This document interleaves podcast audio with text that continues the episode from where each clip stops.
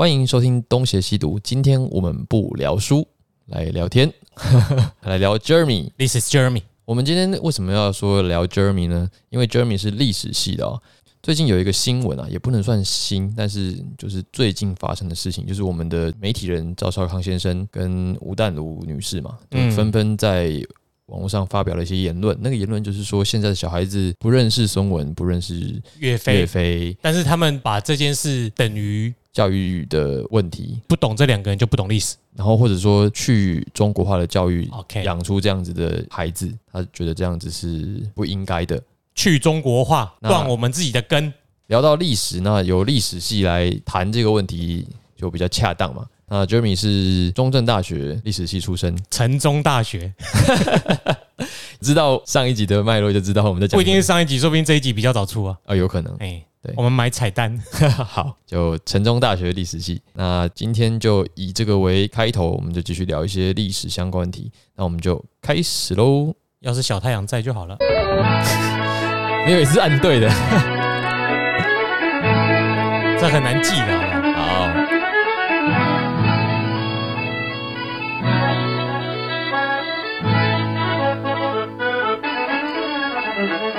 好，我们先把那个刚才那个话题先小结一下。我自己先讲我的看法，你再看你你是怎么看的。嗯，我自己觉得不知道谁是谁或者谁是谁，这个好像没有到非常重要诶、你有读，你也不一定知道他是谁啊。为什么一定要再强调说哦不知道谁或不知道谁就很严重？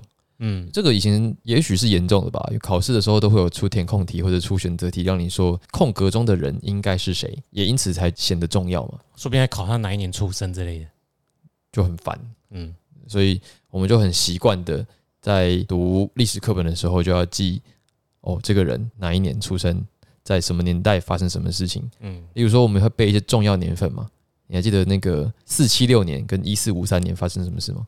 跟罗马有关系吗？对，哎、欸、哇哇，你居然记得哎、对，就是好像是西罗马帝国跟东罗东马帝国灭亡的时间嘛。对，然后你的学长还发明一个口诀教我们记这些东西啊，呃，四七六一四五三，就是吃吃路一次午餐，莫名其妙记忆法。对，对，然后但是还不知道记那要干嘛，就是为了考试用啊。对，重点是他的方法有用，我真的记起来了。嗯，当然有一些重要的东西在那个里面浸淫久了，你自然而然就是会记起来。对但如果你并不知道他到底是谁，他到底在干嘛，你记他有什么用呢？刚才的意思是我并不反对你去记住或者是背诵某些东西，但前提是它要对你来讲是知识体系里面的一个部分啊。你应该是要先知道东罗马帝国陷落前后到底有什么区别，你自然而然就会知道那一年很重要，而不是先去印记一四五三年发生什么事，前后发生什么事，那你根本就不会记得起来。而且你一旦排斥了这样的记忆法之后，你对于它先后你根本就不会有兴趣了啦。对啊，嗯就是你就是只是记得哦，岳飞精忠报国，然后呢？对啊，然后呢，它到底代表什么？我这不重要吗？重要的应该是它代表什么吧？对，那你如果知道说它的整个意义是什么，你自然而然这个名字你想忘都忘不掉。对那些小孩子来讲，他们就可能根本就还没有学到那些东西，对，他们这一辈子搞不好也不会有人愿意告诉他们这是什么东西。就如果你遇到一个真的不够好的老师，以前真的很多啊，不够好的老师根本不会告诉你这些东西，嗯，那你可能就是只是记那些名字，没有要告诉你背后的意义，那就是白搭嘛。我对于这个的看法就是这样，我觉得你只是讲那个名字一点都不重要。顺着你的脉络下来，我会觉得岳飞就是特别一个不需要去记忆他前后有什么影响的人啊。你除说一四五三年，他有一个重要的历史事件，岳飞呢？你要记得可能是宋高宗吧，高宗赵构嘛，他为什么要做这些动作？然后南宋的前后期可能有什么影响之类的。你去记一个将领北伐被人家十二道金牌叫回去，最后失败，好可怜，就不代表什么啊。就你要教的其实是中文系的神话范围，而不是想要教他历史上代表了什么意义。所以这其实不等于历史学要学的东西啊，你只会带给大家更多的不好回忆。历史就是要强记，就而且要去记一些有的没有的，比如说他有刺什么精忠报国，那他根本没刺，可以干嘛？不晓得，反攻大陆吧。而且每次总是会在这种奇怪的事件上又突然提到了历史，那以前平常没事的时候也没有人特别去谈，嗯，对你总是要在这种时候就讲一下，然后显得好像平常我们有多重视历史似的。他们就很自以为是的提出来，他们以前学那套才是对的，后来才被打脸说，你的小朋友教材里面明明就有这两个人。以你女儿年纪，我们一推断应该已经学到了。他如果不知道，应该是他念书的问题。另外一个是你一年纪应该还没学到那个东西，所以不是没有，是你根本就在乱骂。第二个版本是现在的通行版啊，就是啊郭董的女儿好像没有学到那一课去。对，不是没有，是根本就还没学到。我们显然对这件事情的看法就是，为什么要去只记一个人，显示出我们对于历史的概念就不是这么的全面。好，我们就要回到历史系究竟都在跟你们说什么？好啊，为什么要读历史系？兴趣啊，你高中就确定了吗？没有，高中是读理组的，那时候的环境是两千年左右，呃，应该是台湾的科技业刚不是刚，一直都在如日中天。可你那时候就有理解到这些不知道啊，那时候跟风而已啊。那时候念理组是跟风，哦？就是大家都想着要去主科当工程师，你说班上就已经有这样的气氛了？高中生都有这种气氛，反正大家都这么想。那我是想说，不是我想当工程师，是不想离开现有的环境，不想离开校就不想分班呐、你说跟班上同学的那个气氛好，就还不错吧。虽然讨人厌，可是有一些就懒得换环境了。你那你说的讨人厌是指讲话急掰太讨人厌了。你说班上同学吗？对啊，一天到晚在跟人家嘴炮打比战什么。但是我就是为了捍卫阿扁，然后一天到晚跟人家开战啊，公民课啊、历史课啊，就直接班上就吵起来？会啊，战班下也会，不止班上。你们战斗力有这么高？那时候啦，会吵得面红耳赤的，跟小太阳那时候也吵得面红耳赤。那时候两个人搭电车，一个人就是上面那时候不是有那种选举小物，胸针啊、别章什么之类的，那我们就会在那个书包上面别上去。一个是连销有没有蝴蝶，嗯，还是骑脚踏车哦，那个时候是连销配是不是？哎，等一下两千零两连千送连送连送配啦对对。然后我就是别陈绿这样，哦，两个人他也是跟我吵架的其中一员，两个人走在一起，然后各自别一个。想到就要骂一下。而且我记得我们那个时候就刚好发生在我们读高三还是两千零四年啊，你大一的时候吧。那时候是吵最凶的时候，那时候就后有什么枪击案啊，对对对对对。对啊，你们那时候就有吵说，到底是阴谋还是？有啊，一定都有吵过啊。到底是真的还是假的？对，那现在回想想已经蛮幼稚的，但是也就是那样一直吵了极限之后，后来就懒得吵。人过了一个年纪之后，就不想惹这些，就算想吵，你也会换个方式啊，哦，你会放弃治疗，你会不想要再说服对方了。那个没关系啊，因为你吵完还是可以去打球啊，还是可以去网咖啊，哦，对吧、这没什么关系那。我觉得你们气氛是好的，就是可以吵，然后吵完还是朋友。所以你现在比现在嗨多了啦，哦，像我觉得蛮 low 的。你说你那个时候还是一个理组青年，但你一直说你的物理化学，哎、是物理化学吗？我以为很烂啊，加起来是都没在念啊，三十，加起来三十只，考的时候考三十，只考三十你是没在准备还是怎样？就放弃了，所以看到题目的时候就是嗯，用猜的，我只写选择题，还有多选题。但我的历史是从小就有兴趣，我只是那个时候不想要让别人觉得我要念文组，我觉得这很不好啦。可是你已经打定主意要念文组了吗？你在二类，但是没有啊，但是应该内心是有想念文组啦，只是大家都知道那没什么前途，然后想说啊，反正你考理组还是可以跨嘛，你加考就加考就好了。对，加考就好了。我们现在讲的应该是当时的制度，跟现在不一样。对如果现在有新的，应该听了会觉得，嗯，好像我们当初在听那个，哎、上一辈人老师在说联考怎样，联考怎样讲。古讲古对，我们以前是那个啊，有一百个选项可以填嘛，家长通常都会逼你填满，像我就是被逼着填满。嗯，其实填到第十个之后，都已经是，填了一半就很多了啦。就是其实说后面都是随便填的。对啊，所以你那时候填几个？忘记了六七十个有吧？你也是六七十个嘛，最后落在忘记了，我前面应该都填好玩的。我第一次考那么烂，根本一堆东西填不上，因为我英文也很烂啊，所以也上不了什么好学校。最后还是上国立的啊，不是吗？没有哦，我第一次是去逢甲，哦，你说最早是逢甲，对啊。然后我在逢甲的时候觉得格格不入，哼然后老师觉得我要考更好的，但我也不想念书，所以我就自己再去报名了隔年的重考。但我没有去重考班，我是想说，我第一次已经够烂了，你知道吗？嗯，我第二次再用猜的哈，我只要换个学校就好了，就没有一猜比逢甲还烂呢、像我第一次只考英文考十六分，十六分考比我还低耶，就是会倒扣嘛，对啊，我就全部用猜的，我英文真的超级烂。然后我想说，我第二次考应该不会再烂了吧？已经十六分，是能多烂？嗯，你猜几分？十十十分，三分，我靠，天才就我连猜都越猜越烂。天才耶，我的妈 对，呀！没错。但三分大概还有一点多分是手写题，所以就是等于手几乎全部猜错，全部扣光。手写还得分，对，哇塞，哎，那那你刚刚你说你逢甲之后还有吗？还是就是后来就去重考班了，所以我等于是重考两年。哇塞，你也是根性坚强，哎，那个时候应该就自诩为年轻，就觉得自己机会很多。啊，后来重考的时候就想，其实也没有，就大概认真念了半年，所以最后没有特别。就一样是在那个水利大楼那里，那时候在如林是应该是在中友旁边，就是你们高中附近吗。对，也是高中附近。但他重考班是在中友旁边，哦，所以跟我同届的都我都要大他们两岁。求学过程坎坷，但是是自己选择的。好，所以我们就把它接到你去中正报道的那一 part 好了。嗯，所以你最后选了中正的历史系，你觉得刚开学然后去选课去上课，跟你原本的预期有落差吗？我念历史系去上课，我都抱着就是学到新的知识的心态，所以上的蛮开心的。所以你没有本来没有想象过这是一个什么样的地方就？像回到我之前，为什么我对历史有兴趣？像我国小以前，我就把吴姐姐讲历史故事全套都读完，而且还读了三四遍，是充满党国体制神话的一本历史丛书嗯一套。可是那个对于考试非常有用哦，我一路到高中都不需要念中国历史，反正都已经看过了就。同一套。那个对我来说，随便考都八九十分，因为已经像你这边背什么西元前二二一年啊，然后哪一年那个秦楚齐韩燕赵会人家在考的，我都已经小时候就记起来了。所以兴趣是最重要的嘛。到了大学，甚甚至上中国通史都还蛮受用的，因为你那个基本的架构已经在你的脑中了。反正老师就是在补充一些 detail 而已。也不是 detail，是比较有系统概念性的东西。因为以前高中也是章回小说式的嘛，课本就也像是一章一章的在讲一些东西嘛，记叙文式的在没。有像到中通之后，就是上类似前目的国史大纲那种东西。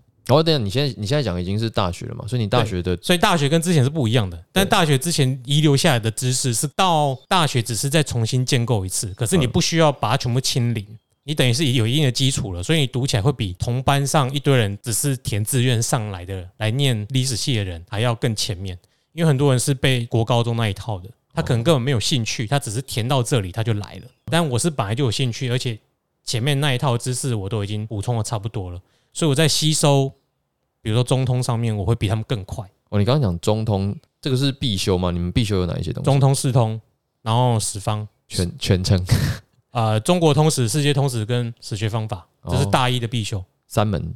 后面还有台湾史，应该也是必修啦。你们的必修课就是基本上就是一路这样讲下来，可是这听起来就不太可能在一年之内就搞定啊，搞定什么？全部的课程啊。假设以中国通史，中国通史是一堂课啊，它的范围它就上下啊，你一年之内教得完吗？为什么教不完？像这样子通识的东西，中文系也有很多老师都无法在无法教完后面自己念呢、对，嗯，对，像是那个中国哲学史了不起就教到宋明理学，后面就自己想办法。那是因为老师有时候想讲太细，他老是想塞进你一堆东西，觉得这学生不学不行，比如说一定要塞月费什么之类的进去。对，我觉得如果可以简单抓出几个重点，嗯，那些东西是要带的。其他其实，在大学的课程，你应该要做的是自己去找更多东西来自己看，而不是老师塞了什么东西给你，所以你们老师基本上算是很尽责的，就把中国通史、世界通史能塞尽量塞，概括性的，也没有像也是大概就讲到明代以前。其实也没讲完。对，因为啊一般来说，一般来说啦，到了清代之后，尤其是康雍乾道光，就是中晋的范围了，中国近代史范围。就又又是另外一堂课。对，中晋之后呢，才中现，中国现代史。对，那就是两堂课。欸所以你们那个时间的分线，好听起来也是一个知识体系的展现啊。那是一般来说这样切，但是我认为比较实际的都是依照老师的研究领域去切啦。你的意思就是开课开这个名字，但是课程内容会依老师的专长去开，这样听起来你们的必修课不多诶。一定还有啊，只是我忘记而已。好，那你修过哪一些你印象深刻的课？我印象最深刻，觉得收获最多是世界通史，就是那个老师叫孙隆基老师，他的隆基就是李隆基，李隆基就是唐玄宗。说啊，他姓孙，叫孙隆基，在中正是上他的课大开眼界。怎么样子？大开眼界？他应该是中国那边重庆出生的，哦，重庆他人祖籍是浙江台大毕业的，后来再去那个明尼苏达跟 Stanford 念历史学的硕士跟博士，长时间都在美国教书啦。后来好像是要退休年纪，还是退休之后才来中正教书，那你看到他的时候，他应该已经非常非常的，有年纪了，嗯，而且他中文不好，他是国语不好，还是真的都不行？可能他的脑中都是英文文法，所以他讲出来的结构没有很中文，所以要理解他上课的内容有点难度，哦，就是他的脑子已经是外国人思维了。语境思维不一定。那你觉得他最特殊的是哪一方面？像以往的世界通史或其他学校世界通史，大部分你去买教科书的话，教世界通史或世界现代史的都会着重在欧陆。那如果是非洲啊、美洲啊，通常就是会有只有一小节或一章而已，其他都会着重在欧洲国家的历史啊。所谓的文明是在欧洲那一边，多数的学校都是这样子的啦，放弃印度，放弃非洲，放弃或者有写，但篇幅很小。但是他的世界史是，他一定要硬塞几堂课在非洲、在美洲，跟你们讲一下，这些地方对也是有事情的。然后他也有着重在那个游牧民族的历史。之前内亚帝国已经有讲到大概了，在欧陆崛起之前，世界中心其实在中亚、中东地区，因为它是东西两边贸易的中间的转类点嘛，所以所有的科学、文明、文化、文学什么的，都是在要经过这里的，中间的游牧民族。那时候最重要的东西是马、动力、交通。哪一块地区掌握了最多的马呢？就是中亚的游牧民族。所以他们是当时最活跃的那一群人。所以他在教书的时候会一直强调说，不应该用我们以往的视野来看，而是要真正把视野摆在世界。所以你光是从中亚地区在看这个世界史的时候，你角度不一样，你的观点就可以改变很多。直接把你的视窗给拉到一个真正的地方去。所以它其中有一个专场是俄国史啊。蒙古的时候不是有四大汗国，那现在清察汗国就是今天俄国的前身的前身。现代的俄国在崛起之前，也是要先推翻之前蒙古人建立的王朝。哦对，，所以他的俄国史也很强他的世界通史听起来，啊、听起来不一定精彩，但内容很精彩。那其他课程你就比较没有印象，最有印象的就是他带给你的视野的扩展。但是还有一个是那个郭靖云老师，他是犹太人，啊而他研究的历史范围是上古史。但你刚刚说他是犹太人，嗯，他姓郭，对那是他汉名汉文啊，他其实是一个犹太人，但是他取汉名，对，他是彻头彻尾的俄国的犹太人。在俄罗斯出生的犹太人。嗯，你说他或者叫什么？我上过他只有一堂课，叫做希腊史，上古的，上古希腊史、嗯也是全中文吗？还是？他也是中文讲的不太好的那一种，所以很难听哎、你。都你都挑这种，没有，因为他们上的内容，像我是因为对历史有兴趣，嗯，所以他们上了课，我就会自己再去额外补充。那时候学到的东西会比你在上课的时候听到的还要有趣。就是看他们有没有提供视野。像如果其他老师，比如说魏晋南北朝老师上的跟我之前看过的书差不多，我当然不会对他有特别深刻的印象啊。也许有一些观点不同，可是毕竟就是大同小异的故事内容。可是像这个我提到这两位老师，第一个他介绍的东西就是等于是不同国家了嘛，啊，不同的视野。或者是完全不同的角度。那在我对历史本来就有兴趣的前提之下，会引起兴趣再去看其他补充的东西。你刚刚提到的，其实我听起来就比较多是那种理解方法的转变嘛。像你们历史系有没有研究方法的路数之争？这个我就不清楚了。比如说你们史学方法论有没有教到这样的东西？史方就只是教你怎么做研究，怎么找文献啊。而且你在大学时期不会对方法有什么兴趣的啦，因为你没有想到你之后会继续做研究啊。是我现在到了其他学门在做研究，才会回想到以前的方法是怎么做，而且方法还差很多嘞。那个时候连史学方法都有一部分是在上历史不同研究学派的历史，等于说没有很彻底的专注在教你怎么用方法。比如说他介绍什么年鉴学派，然后介绍什么其他的学派，然后就跟你说，哎，这个观念有什么不一样啊？然后你就说报告可能是去找一个历史学家是那个学派的代表，但他没有真正的教你去怎么做研究，或者是有，但是我早就忘记了，哦，因为我们那个时候对于做研究是不会有兴趣的，至少大部分的学生是这样子。可能听起来比较像是在认识啊。而且现实一点，起码一半的学生是想着现在念好一点，下学期转系或双主修或辅系。哦哎呀，这好像真的是人文科普遍的困境啊。对啊，尤其是像我们中文跟历史，真的是旧中之旧嘛。每次被提到的时候，都会有这种好像要被淘汰啊，或者是不需要你了的这种感觉。不过我会觉得，如果是真的自己喜欢的东西，是可以继续做下去。像今天如果我的 PhD 是念历史所的，我可能会做得更开心一点。这个也是我自己也是这么想的，就是嗯不管你怎么讲啊，我有兴趣的东西就是可以做啊，没有兴趣的东西再说嘛。中文系有时候跟历史还是会有一些交汇之处啦。通常我们所办通常在隔壁，对手办通常在隔壁，然后 教室也在隔壁，还会偶尔还是会被历史系的同学刁一下，说啊，你们中文系就是不懂，不懂什么。你不懂历史啊，就你们你们理解的历史可能就它是神话嘛。那另外说法就是没有真正的史料佐证啊，或者是你们对于历史的理解不够深刻。那因为你是中文系啊，你要深刻什么？这个可以反映在某一些学者的著作上吧。嗯、例如说钱穆跟余英时这样的学者在写中国哲学史的时候，我们也会觉得刚刚都会怪怪，哪里不太对劲。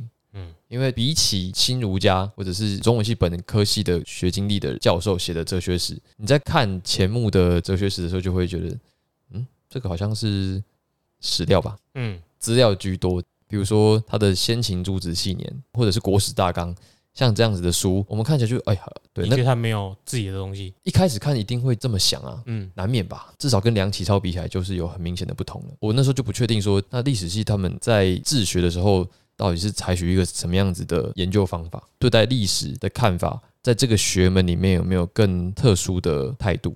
方法很多种啊。像钱穆那种方法，就会让人觉得，那历史就是由资料、客观资料一条一条的堆起来的，然后形成的资料自己会说话的客观历史啊。当然这样讲略显武断啦，就是我好像在扁平化某一个人，只是呈现在文字里，呈现在著作里，你就觉得他好像并没有想要讲太多的引申。当然他有一些后来晚年的一些著作有呈现这样子的倾向，可是早年的他最精锐的时候，呈现的是史料感很强的可能那本书本来就是只是想写过程而已吧。这样子的逻辑就是一个对于历史的态度啊，就是他并没有想要把自己的意志强加到史料里面，他觉得史料会说话，所或以或者其实有，但我们看不出来。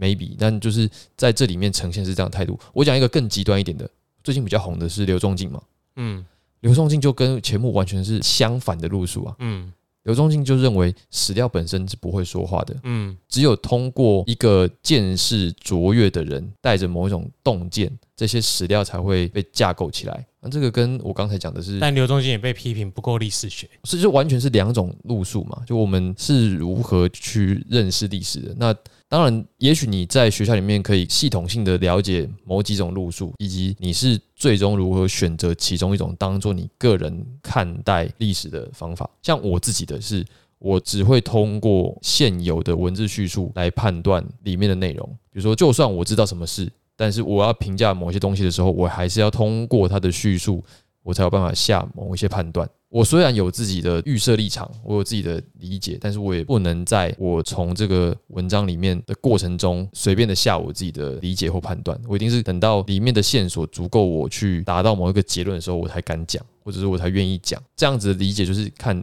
你们在学校或者是你个人如何在经过这样子四年的学术训练中找到一个你自己的模式，然后这个模式是如何的衍生而成的。没有想那么多啦，我看的就是看了喜欢就好了，投你自己所好。像年鉴学派的东西就超级无聊，你说的所谓的资料堆砌就是年鉴学派，他们只想要把所有客观的东西呈现出来，而且几乎都不能加什么注解，那就会类似资治通鉴，哪一年什么时候发生什么事，用数据的方式把它量化起来，那就没有什么意义啦，无聊。就等于是一堆档案。可是钱穆其实没有完全的资料堆砌，他有靠他自己的文学造诣能力把它连贯起来。嗯你看的会看得比较津津有味一点，那就不一样了。但以国史大纲的论文套解释说这个制度背后代表什么意思，那个东西就不是只是资料出来就可以让你衍生到后面的意思。那我当时在看就是第一个这个故事我们兴趣，这个领域、这个世界史这个范围我们兴趣，然后接下来就去看老师讲的好不好。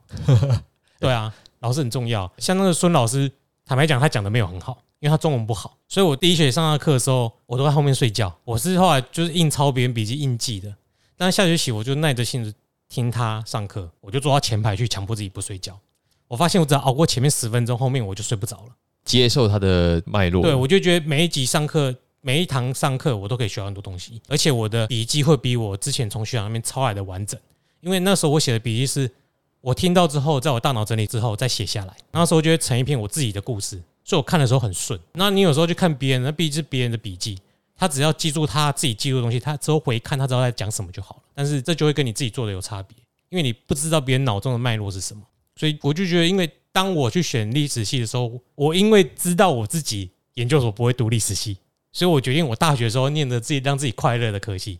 所以我不会像你问的问题说，诶，去探讨自己的方法或者是意识有什么分别。我只会想要说，我想要去了解哪方面的历史。那像中国史的话，我已经懒得去看政治史发生什么事了。比如说，我很懒得上宋史，但是宋史里面的庶民文化史我就有兴趣。因为我想要知道那个年代人过怎样的生活，但是送死跟我屁事。我以前嘟嘟姐姐我也看过啦，讲的东西大同小异。听起来就是你们在大学的时候还是以拓展视野为主啦，知道一些自己想知道的事情。对啊，大学其实就是找你自己喜欢的事情做就好了，你去探索。那你如果说要到研究所，因为我后来研究所是念管院，那我回头来看，我会觉得台湾的历史不对，我自己就是眼界很狭隘的，所以我没有资格说整个台湾的历史学界怎样。但就我过去所看到的，我会觉得我观察到的啊，可能是研究生老师不一定，嗯，老师当然眼界比我们更高一点。我会觉得台湾的史学方法太着重在历史这方面了。做研究的方法很多。方法两个字，像年轻学派也是后来导入量化的方法去做研究。那其实你也可以把管院那一套量化数据，然后去推论，已经有很多人在做了。比如说，他会去推估清代的经济成长率实际上应该是怎样，因为有很多当代的一些史料，黄陵、明代就黄陵图册啊，什么什么去推断当初人口到底实际上是多少，很多用很多量化的数据去导出说人口应该是多少，所以发生什么百万大军的征战是不可能的，那都是文学上为了壮胆什么之类写的。那我会觉得导入一个新的方法，而不要每天在那边看那一些文献自己做出结论，我会觉得更好。虽然近代已经把很多方法科学化了，但我所见到的一些少数的研究生，可能是为了毕业或什么，或者是他根本不会数学，所以他根本可能不会用量化软体。那我会觉得这已经大大局限你可能可以用更多不同角度来进行历史研究了。一条路已经被你自己封死，因为很多人觉得自己历史系就是没法跨出去，但其实历史系是你研究的范围是很广的，科学也有科学史啊。刚刚前面讲到庶民嘛，科学、自然、历史，就是也有它。你要懂一点地质，你懂一点气象，你才可以去做那方面的研究嘛。你不能什么都不懂。但是如果你老是把自己锁在方法，那你会错失很多历史上不同的观点、研究现象、人物之类的。这个我倒是有点共鸣。之前有一个题目是做明代的事情、晚明的事情，就有看那个何炳棣。何炳棣就是用你刚才讲类似的方法。还有那个傅一林，他们就是会用社会学的概念，人口统计估算当时到底有多少人，嗯，粮食大概是多少，白银大概流入中国或流出中国多少，用这样的数据去判断当时的社会形态，应该比较接近你刚刚讲的那个概念，就是不是只有在历史学门里面找方法，而是直接的透过我们现在所知道的社会学知识，就科学方法了，对，找出一些新的资料。然后另外一个我想到的人是黄仁宇啊。万历十五年，对，可是万历十五年还算是一本有趣的书了。对，它是同一件事情，透过不同人的角度反复的嗯去叙述嘛。可是他的博论其实是一本相对来讲蛮硬的书。历史系的博论我都觉得很硬，因为历史学者可能自己不知道自己在写什么，就一直写下去。他博论是讲那个十六世纪的财政与税收嘛。嗯，哇，我光看我想，我这两本书居然是同一个人写的。因为他的博论就完全是资料，非常非常硬的资料，而且他真的把明会要吧，就是明代的一些大部头的资料，从头到尾翻一遍，把资料整理下来。今天要整理可能比较简单，因为现在有一些直化扫描的软体，直接来就。但那年代他是要自己看，就是字卡这样慢慢收。这里要贴黄色贴纸，这里要贴红色贴纸。对，哇，要看，哇，天啊，这个真的太累了。可是他同时又是可以写出像万历十五年这样子的。的书让人家觉得，哎，历史是可以这么被叙述的，自己觉得是有趣的。当时看到这个书，觉得哇，这根本就是电影的剧本吧？那你自己现在在接收新的东西的时候，会保持着一个什么样子的状态？比如说，你看刘仲敬，目前可以知道的比较奇葩的史学家，应该就是他了吧？他是不是史学家？还有人我也这个问题在开战吧？八旗这几年出他输出非常多啊，嗯有意的要推广这一套啊。嗯，对，那他就比较像是这个世代重新在发明民族的一个历史学者啊。嗯，你会怎么去评价？或者你有什么感觉啦？不要问你有这种硕士班的问题。对，因为我都不会预设什么立场啊。就比如说你看到的时候，你会看到觉得合拍，我就多看他的东西。这不是说我喜欢就一直喜欢哦。有时候你喜欢一个人，我喜欢他的东西。你看久了，发现他有一些自相矛盾，你就可以对自己产生怀疑，然后最后可能就脱离。对，那目前为止我就是 follow 他 Twitter 啊，然后看他讲的话有没有道理，然后看他骂人，觉得蛮爽的。怎么骂人可以拐这么多弯呢？而且骂的蛮漂亮的。哦，他的门槛很高，因为他书其实不好读啦。我之前有收那个远东的线索，嗯，有够硬。然后还有那个其他几部，那比较亲近的应该是近代史的堕落三册，嗯，对，从那个晚清北洋一直讲到民国文人。然后什么金鱼史啊，中国洼地，这些都是最近比较红的嘛。我觉得那个当然也配合我们现在的政治形势，解构中华嘛，嗯，解构中国，他用的路数就是比较偏地方史的概念，比如说巴蜀是一块，吴越是一块，拆分成各地。对，如果说就路数来讲，就比较像是我住六京，你们有听过这个说法吗？什么六京？我住六京跟六京住我的这种说法，解释一下。好。六经注我就是年鉴学派的路数，东西在那里，只要把它排出来，它自然会产生意义。嗯，那我注六经是我怎么看六经，六经就长什么样子，等于是我个人的前理解跟认识是重要的，那些资料哦，那个注是注释的注是不是？对。我的看法要在前面，那我觉得刘仲敬的著作很大部分是我的看法在前面嘛，这样子的观点我不确定在历史系是不是主流了，因为你刚刚也说他不算是一个严谨的历史学者的原因，可能也是因为人家觉得你太多前理解了，东西不客观。可能不被现在的历史学界所接受啊，因为他可能想接受象牙塔，那象牙塔怎么可能让你进去推倒它？他的观点的确很奇葩，就是他推出的是一个平行宇宙版本的 Windows。就我们在看的时候，的确是会产生这样的感觉，因为他刚好正丢席，所以迷他的人真的很迷。哇，这个你要建国，我们要出钱哦。对啊，他其实如果自成一派，市场接受。说不定之后就真的会有另外一个象牙塔出现了，这也没什么。像我前面所讲的，我只是因为兴趣去读大学部，那我从头到尾摆在我要吸收怎样的知识上面，但我可能没有在想说我要建立怎样的观念或站在哪一个学派的方法，因为这其实某方面说有点蛮狭隘的，就好像古来说的，你投资就不要一定要站在哪个学派，就不要这样说我价值我超屌，然后我就动能，动能才赚得到钱。其实没有，就是各种方法都要好的地方。你要做的是怎么把它结合起来？就是你有办法用量化的方法去讲一个很好的故事，那也没有什么不对。那只是说，可能到时候你看到我们写的东西，你要在想说，我是用怎样的文字技巧叙述去描述一件事情。对我来说，其实没差，因为你写的东西有很客观的资料，那你摆上你主观的见解，那很合我的拍，我就吸收啊。像孙老师，他有一本美国大众文化心理史，那那堂课让我很 shock 的，就是他是史学家嘛，但是他用一个心理学的观点去解释美国大众文化的心理状态。这本书或这个历史的基底是用电影去观察什么年代出了什么电影，那为什么那年代会出那个电影？因为它反映了大众的心理状态是怎样。那你不觉得这种三个元素加起来的历史就很吸引人吗？最不吸引人在哪？在于他讲故事的方法不吸引人。但因为对我来说，那三个点够吸引人才是核心，所以那本书我读的蛮津津有味的。你能想象一翻开，先跟你讲希区考克的经文记，然后为什么他要用经文记来讲沙姆的文化？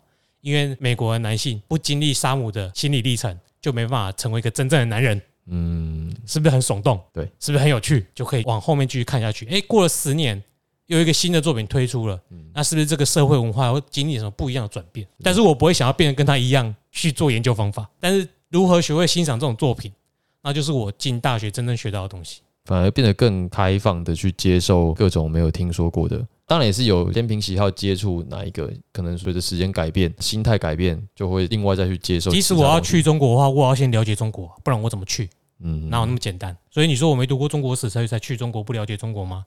这反正都是两回事。刘仲敬一定很了解中国，所以你跟他讲什么中国好话，他都每一句都批回去，你还不知道该怎么回他。要去中国化的人，反而比较了解中国跟一些细节的事情，因为他不是选择去相信中国史以前创造的神话。那你相信的那一套神话，你就会跟今天这些人一样，呈现出一种很站不住脚的观点。就我回到我们前面讲的那个例子，就是你顺顺的已经接受那个价值，自然讲什么都是对的，自然讲什么你都要接受。你里面没就没有接受的过程嘛，也没有关于接受的思考。那反而是我们已经知道了这些东西，然后对此有疑问了。你才有办法去好奇它到底是一个什么样子的内里，然后我们才有办法去叩问经典，然后才有办法去讲这里面到底有什么好跟不好。好，即便今天我们要知道，知道的理由也绝对不会是我们要知道特定的人物、特定的事件、特定的时间，而是知道整件事情的来龙去脉。那自然而然的，我们就掌握了你最喜欢讲的脉络。嗯，我自己认为的历史教育是这样子啦。只是除了此之外，我会更 care 关于你刚刚讲的你不在乎的那些理路，因为我个人的喜好就是观察人家的思路。像你这样直接的去进入人家的思考脉络，我觉得这个也是一个很开放的心态啊。如果他的脉络跟我搭不上线，我不会想要浪费时间在他身上啊。嗯，那这个无所谓。比如说今天赵昌写了一本新的史学的书，关我屁事。就除非今天我们要执行新计划，否则应该也不会去看。对啊，就月亮跟着兔子走。你就自己走吧，又说反了。好好，这兔子跟月亮走。好好好好，没问题。再 P 一下，好来，就是当你选择相信那些神话，而不去做一点反思的话，嗯，你就会呈现出像下面现在这种很尴尬的局面。像以前很调强调四书嘛，五经嘛，那你要不要想想看，你到底有没有真的读过四书五经？是不是很多人都是满口仁义道德，四书五经多重要？结果他四书已经等于《弟子规》，脑子里面装了《弟子规》这种莫名其妙的东西。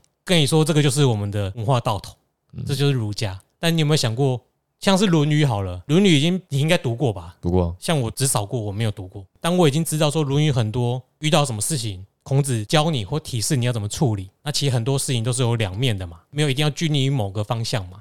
可是现在就是所谓这些道统的奉行者，却跟伊斯兰极端教派一样，只拿他们想强调那一句话出来讲，然后到最后会导导归成一个。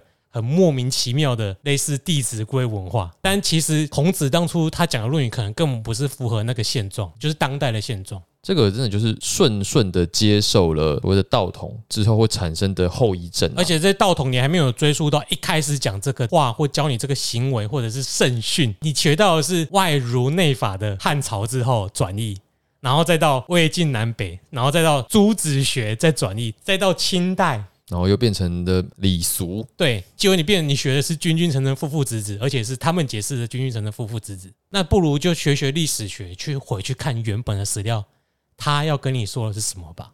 我觉得这个东西，因为我自己刚好就在那个环境里面啊，然后也比较多是属于分析跟解剖的，所以我们比较不会用这种方式去看待那些价值了，反而对中文系来讲，这些东西都变资料了。这些资料对我们来说，又已经知道了它在每一个时代的作用以及批判，所以真的不太容易再随便的接受他们。我觉得我们自己也会对于某一些随便的去批判什么儒家道统、微博的人，当然也会提高警觉，就觉得说你们现在这样骂，你们真的知道你们在骂谁吗？可是这个没办法，因为前面有人误用了。就有人相信那个虚构神话，对，那所以后面的人批判的时候，也你也不能怪人家乱批判，因为毕竟也没有人真的知道你们到底在打的剑靶长什么样子。至于他是不是真的这么不好，我觉得可以在另外找别的场合再去解释。但我觉得里面一定充满着各种误会，现在才会有这种啊，怎么呃你不读这个东西就不行，从来没有这种回事。相信这一套人一定没办法解释为什么这样不行，他们只会说啊，你慢的，跟那两个挪对，然后解释给你听，跟你想的不一样，你又在这边说啊。不是这样子的。如果很多人在家里跟长辈有冲突，吵到最后，如果长辈讲不出道理，一定一定会跟你说：“你那人不啦，你你唔捌啦，你点点啦。”还是讲 我给你起下大汗，你给他讲应吹应激。相信的神话就会等于去脉弱化。那如果我们是历史系的话，我们应该要去研究说，这个神话形成的背景是什么？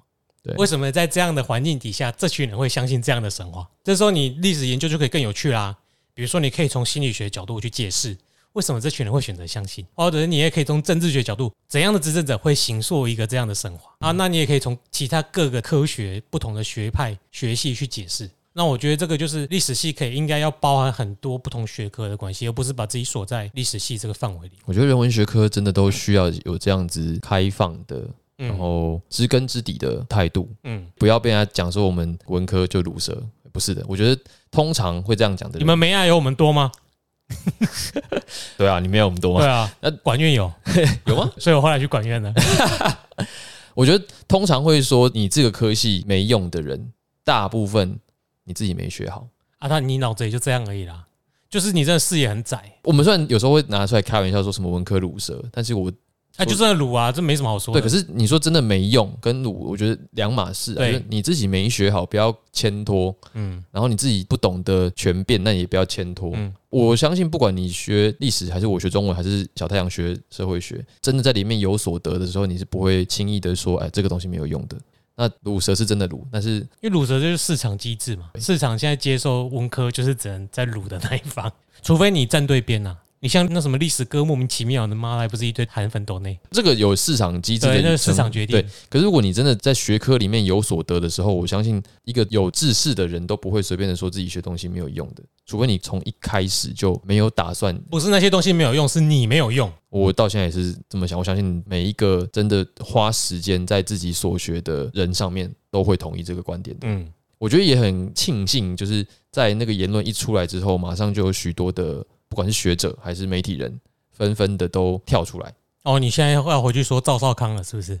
对啊，我自己是觉得现代到这个状态，我觉得真的是有很多优秀的中生代，真的是有在做事，然后有提出很多方法跟多架构，以及在错误的或者是不对的观念出来的时候，有第一时间跳出来，马上给社会大众一个相对可以接受的方法。我觉得这是一件非常好的事情，因为他们脑子都活在过去啊，他们以前是在媒体上很大发生的。叫什么？掌握了媒体这管道，在以前网络没那么发达的时候，一个写报纸，一个写专栏，所以大家只能看到他们意见，所以他们的舆论的影响力比较大。他们今天仍然抱着这样心态，却没想到自己讲出的这种话，一堆人就可以马上打脸反驳，直接泼上网络去。所以这是他们最没办法适应现代的地方。以前讲话很多我说了算，为什么今天我才讲一个你们就霸凌我？也不想想是谁在霸凌谁。我想要绕回来讲一下，以前我们不是有说过什么？在那个时代，我们学的国文是神话，学的历史是中文，我们学的地理才是历史。哎，这是什么时候的说法？不知道哎，就是那时候我们学的中文都是神话，历史都是编造的嘛，所以它是国文，它是文学。然后地理都是历史，因为你要背三十五省，要背那里有物产，对，然后铁路经过哪里。难怪今天这三科都被人家说是乳蛇，因为根本就没有建构在一个很实际的基础之上啊！啊，说到这个国文课本的那些改编啊，或者是内容上的调整，我觉得前几年也是一直在讨论嘛，包括说什么不读苏东坡心灵会枯竭。嗯，我其实心里看到第一个反应是，继承天寺夜游本身并没有什么苏东坡的思想啊，而且再来是说这些话的人，你们真的有去读过诸氏文集吗？你们真的知道什么叫做心灵枯竭吗？去照照镜子就知道了。好，我把这段讲完。就例如说，你只要有去看过现存的苏轼文集，你知道那边有五册，有多少的文章才应该被收进去？就比如说他们的政论、他们的策论，包括苏东坡在考科举的时候写的文章，叫做《行赏忠厚之治论》嘛，里面才会包含着苏东坡这个人的思想是什么样子的，而不是他跟朋友去散步的时候的那个闲事。而且那也是非常短的一点点。如果你们真的知道说松坡其实有很多的面向的文章，就不应该随便的说哦，今天我随便抽掉一篇，学生就会怎么样。而是它真的有太多了。你们应该要做的是，让人家有兴趣的去打开那些东西，自己去看。就像你在大学的时候受到的感动一样。嗯，今天扣掉哪一篇都不是重点，重点是我们的课本有没有足够的让人家愿意去了解舒适。对你让他去了解苏轼，他就会自己去看所有苏轼的东西了。对你说，古代人真的都是遗毒，都是纯吗？我从来不这么觉得，因为我们也会成为历史啊。难道我们成为古人之后，我们就全部都一样吗？嗯，不可能嘛。宋朝一定会有宋朝的精英，真正的精英。我们不管去读国文还是学习历史，都是去看那一些时代的精英到底都在发表些什么样子的言论。我觉得这才是我们去学习这些东西的主要目的。你现在的状态变成只是抓一些枝微末节，就要让人家说这就是全部，这个是很荒谬的。就你们对小孩建立自信感，就是我以前学过这些东西，你们不知道，所以我好厉害啊！什么现在既然不要不能教这个了，我就少一个对我的小孩说我知道，但你不知道的东西，那他信心就遭受打击了。教育不是为了叫你去背这些东西啦，不因为自己靠以前这种教育的方式成长，你就而坦白讲，你们过去有很会念书吗？不管是一开始讲的那个论题，或者是你在大学那个经验，我觉得那个都是一个随时保持一种愿意去接受新东西的那种态度。嗯，你自然而然就会在不断的经营里面找出属于你自己的理解跟脉络。我觉得这才是最重要的，而不是记得哦他是谁，他是谁不重要，不重要啊。你能够说出他背后的那一条长长的故事，才是最重要的。你愿意自己花自己自动自发去了解一件事情或一个人。才是最重要的。教育的目的是在于怎么引发你这个兴趣。那如果没办法引发，那就代表你可能根本不喜欢这项兴趣。那你要做的事情，就是在就学时期去找一个你自己有兴趣的东西。对，时间宝贵，不要浪费在那些东西上面。不喜欢历史就不喜欢历史了，你人生又不会怎样。对啊。现在谁在学历史啊？中文也是啊。但是我觉得以后可能要找哲学系的啦，因为哲学很重要。因为哲学没有逻辑这个东西，我觉得逻辑非常重要，尤其是我们现在这个社会。我觉得逻辑是一切的基础。嗯，哲学是科学之母。好，我们再再找一个哲学系的朋友出来。对，应该都不缺吧？因为也在隔壁而已啊。应该还没找到工作吧？时间还蛮多的。不然，除非这个哲学就是哲汉的，应该有吧？好，我们再去找一下，下次找哲学系来。OK，好，那我们今天大概就到这里啦，准备要去听小太阳的 comedy 了。对，就是他上次提示的那一个日期，就是今天。对，好，那我们就下次再见。我是 Eric。This is Jeremy. Bye bye.